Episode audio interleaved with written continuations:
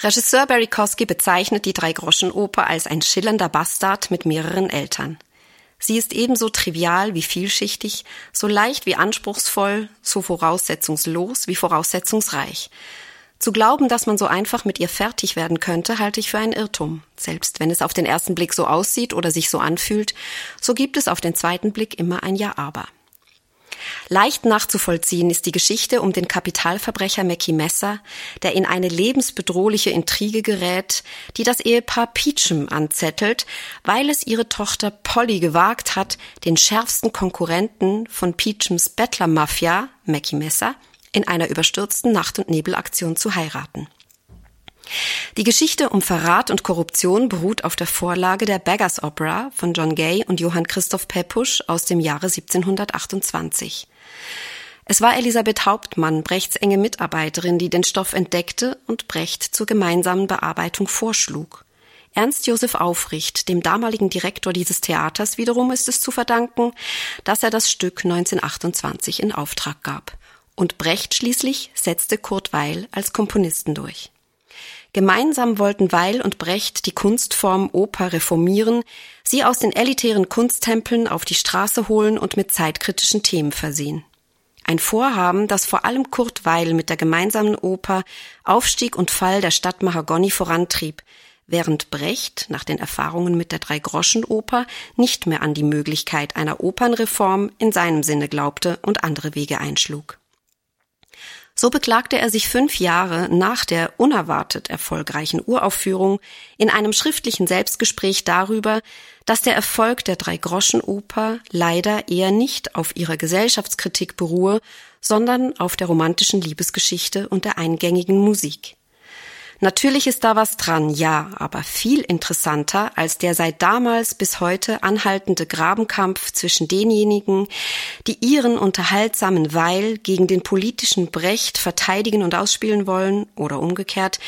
Viel interessanter finde ich die Frage, was die beiden Ausnahmekünstler damals verbunden hat und ob vielleicht darin ein Teil des Geheimnisses liegt, warum die Dreigroschenoper bis heute zu begeistern vermag. Nicht nur Brecht und Weil, sondern auch alle anderen Künstlerinnen und Künstler, die den chaotischen Entstehungsprozess der Dreigroschenoper durchaus wesentlich mitprägten, waren in erster Linie Spieler und Spielerinnen durch und durch.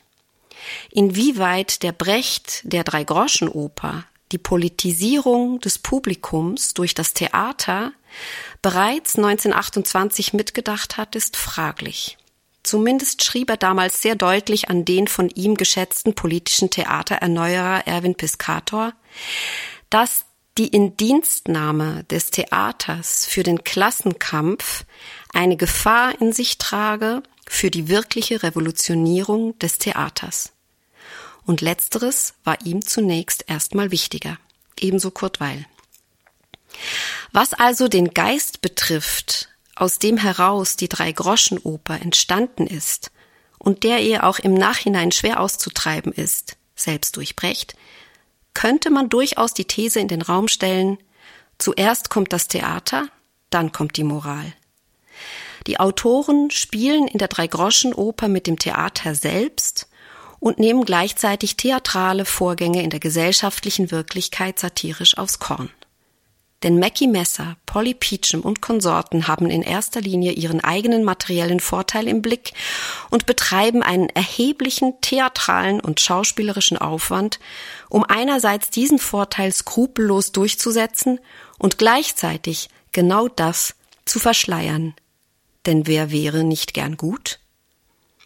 Virtuos verarbeiten Brecht und Weil dafür lauter Versatzstücke aus der Oper- und Musikgeschichte, Zitate aus der Bibel, aus bürgerlichen Familiendramen, aus kitschigen Rührstücken, Sentimental Comedy, aus allem, was ihnen an bildungsbürgerlichem Kulturgut so vorlag.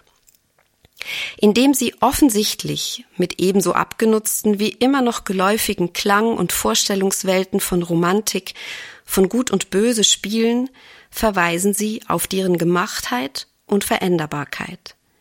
Es sind alte Gefühlsmuster, aufbereitet als durchgestylte, vergnügliche und gut verkäufliche Fassade, die ausgebeutet werden zur Erreichung eigennütziger Ziele auf Kosten anderer. Das ist das eigentliche Verbrechen. Verrat und Korruption werden vergoldet mit Moral, Besitzansprüche und geschäftliche Interessen mit Freundschaft, Liebe und Familiensinn.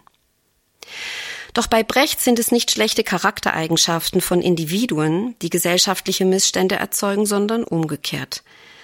Die Figuren leben in einer Welt, in der sie gelernt haben, dass nur diejenigen weiterkommen, die in der Lage sind, ihre Interessen durchzusetzen, egal wie. Nicht weil sie wollen, sondern weil sie müssen.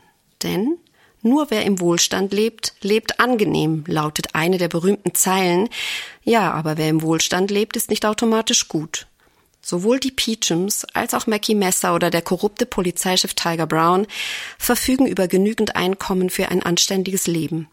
Trotzdem lassen sie nicht ab von ihren Betrügereien und sie kümmern sich auch nicht darum, verlässliche Beziehungen aufzubauen, unabhängig von dem jeweiligen Marktwert des Gegenübers.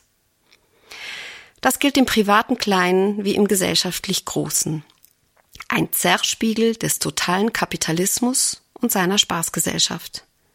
Wer mag, kann also die Frage mitnehmen, warum dem so ist und was eine Gesellschaft an Regeln braucht, um so etwas wie einen verbindlichen Gemeinsinn und wirkungsvolle Solidarität entstehen zu lassen, jenseits von Show, Willkür und Almosen. Die Figuren der Drei-Groschen-Oper jedenfalls sind bis zum Ende viel zu sehr damit beschäftigt, sich und anderen etwas vorzuspielen, als sich über diese Frage Klarheit zu verschaffen.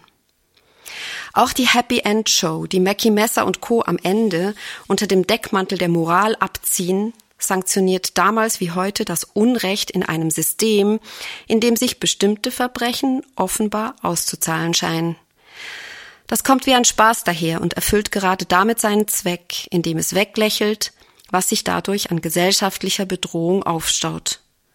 Das Stück verweist indirekt auf alle, die ausgeschlossen sind von dieser Gesellschaft und ihrem falschen Theater.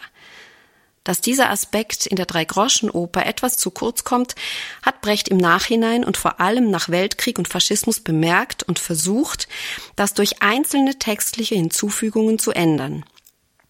Um sich und seine ausbeuterischen, verbrecherischen Geschäfte zu retten, droht Peachum dem Polizeichef, der seine falschen Bettler verhaften will, mit dem Aufmarsch der richtigen Elenden.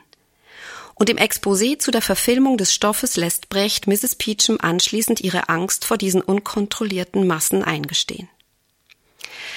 Es ist die Verbürgerlichung des Verbrechens und seine Verkleidung durch eine gut gespielte Fassade, die dem Stück, das 1933 verboten und 1938 als entartete Musik ausgestellt wurde, bis heute eingeschrieben bleibt.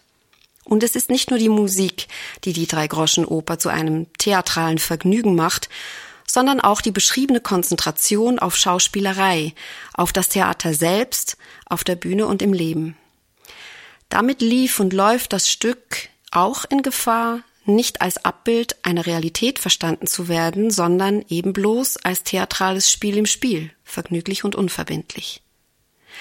Am Ende jedoch liegt die unbequeme Ironie der Drei-Groschen-Oper meiner Meinung nach in der Konsequenz, mit der sie auch sich selbst und damit das Theater und sein Publikum nicht entlässt aus der Welt, die sie zeigt. Die Konsequenz, mit der die Drei-Groschen-Oper sowohl eine Welt zeigt, die alles zu einer Ware macht, als auch sich selbst als Ware erweist, deren Wert jederzeit steigen oder fallen kann und keine substanzielle Bedeutung mehr kennt. Das gilt dann aber auch für die scheinbaren politischen Gewissheiten, in denen sich das Publikum im Brechttheater womöglich einrichten möchte. Es gäbe noch viel zu erzählen über die Drei-Groschen-Oper, über Brechts Suche, seine Arbeitsweise, vor allem über Weils Musik, über Gefühle im Kapitalismus, über Poesie, unter anderem darüber sprechen in der Programmzeitung Regisseur Barry Kosky, die Soziologin Eva Illus, die Autorin und Hetäre Salome Balthus sowie die Brecht- und Weil-Experten Patrick Primavesi und Arne Stolberg. Das zu lesen lohnt sich, ja, aber ohne geht es auch.